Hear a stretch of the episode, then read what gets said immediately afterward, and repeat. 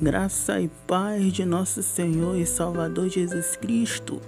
Sou Moisés Silva e este é o nosso primeiro podcast de 2020. Quero te desejar um feliz 2020, que Deus continue te abençoando, a tua vida, a tua é, vida financeira, a tua vida espiritual, a tua saúde. Amém? E estaremos aqui todas as sextas-feiras, a partir das 18 horas, meditando na palavra de Deus. Hoje quero meditar com você no livro de Gênesis, capítulo 3, os versículos 7 e os, o versículo 22.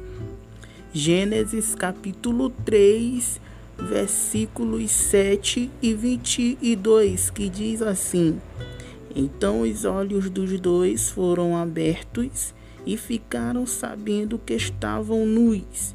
Por isso entrelaçaram folhas de figueira e fizeram para si aventais.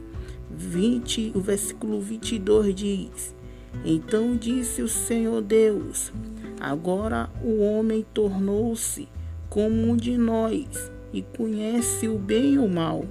Não suceda que estenda a mão e tome também da árvore da vida, coma e viva eternamente.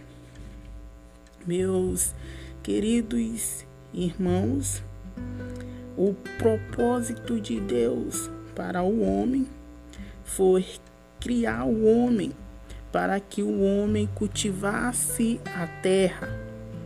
E quando o homem peca, o primeiro pecado que o homem cometeu foi a desobediência. Quando Deus diz a ele ou a eles que eles não deveriam comer do fruto, e eles pegaram e comeram. Só aí já desobedeceram.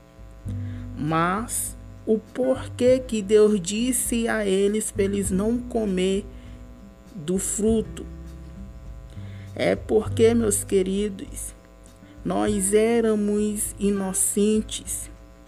Deus, ele disse que éramos todos inocentes.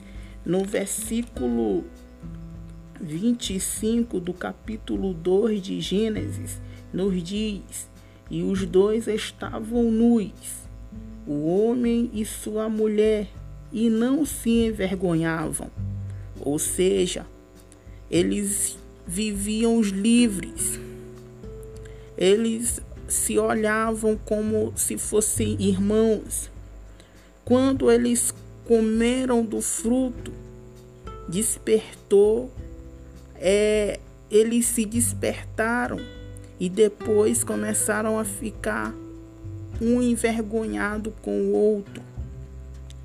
E isso é Deus, no versículo 22 diz: Então disse o Senhor Deus: Agora o homem tornou-se como um de nós e conhece o bem e o mal.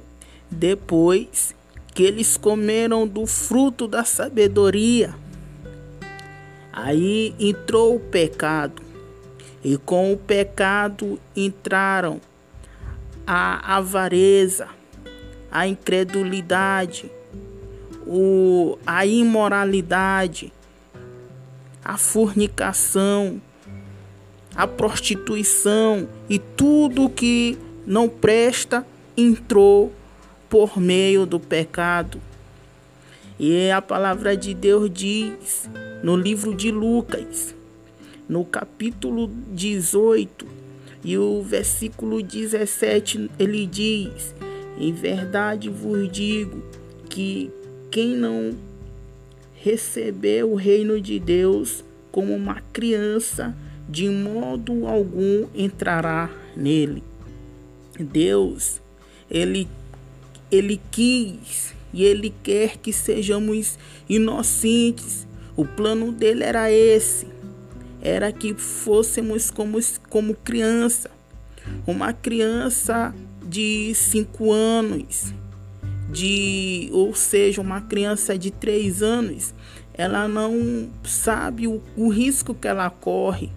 Aí o que, que ela pode fazer? Colocar o dedo na tomada. Ela não vai ter é, é a noção do perigo. E assim Deus ele queria de nós que fôssemos todos inocentes. E desde então, quando o, houve o pecado, a queda no jardim, desde então Deus não teve mais ninguém como inocente. Todos nós temos que ser salvos. Todos nós temos que confessar a Cristo como único e suficiente Salvador de nossas vidas. Como diz no livro de Romanos, capítulo 5, e o versículo 12 diz: Portanto, assim como o pecado entrou no mundo por um só homem, e pelo pecado a morte, Assim também a morte passou a todos os homens, pois todos pecaram. Então, meu querido, é tempo de reconciliação, você que está afastado da presença de Deus. É tempo de confessar a Cristo como o único e suficiente Salvador da tua vida. Porque Deus não vai é, ter você como inocente. Seríamos inocentes se aquela serpente não enganasse Eva. Mas, como Eva desobedeceu a voz de Deus, aí o pecado se instalou. Amém?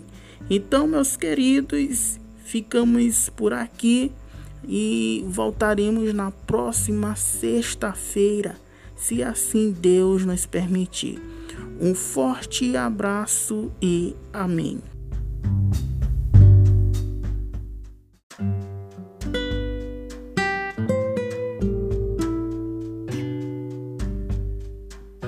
Olá, graça e paz. Sou Moisés Silva e este é o nosso Sexta da Palavra nosso podcast que vai ao ar todas as sextas-feiras às 18 horas.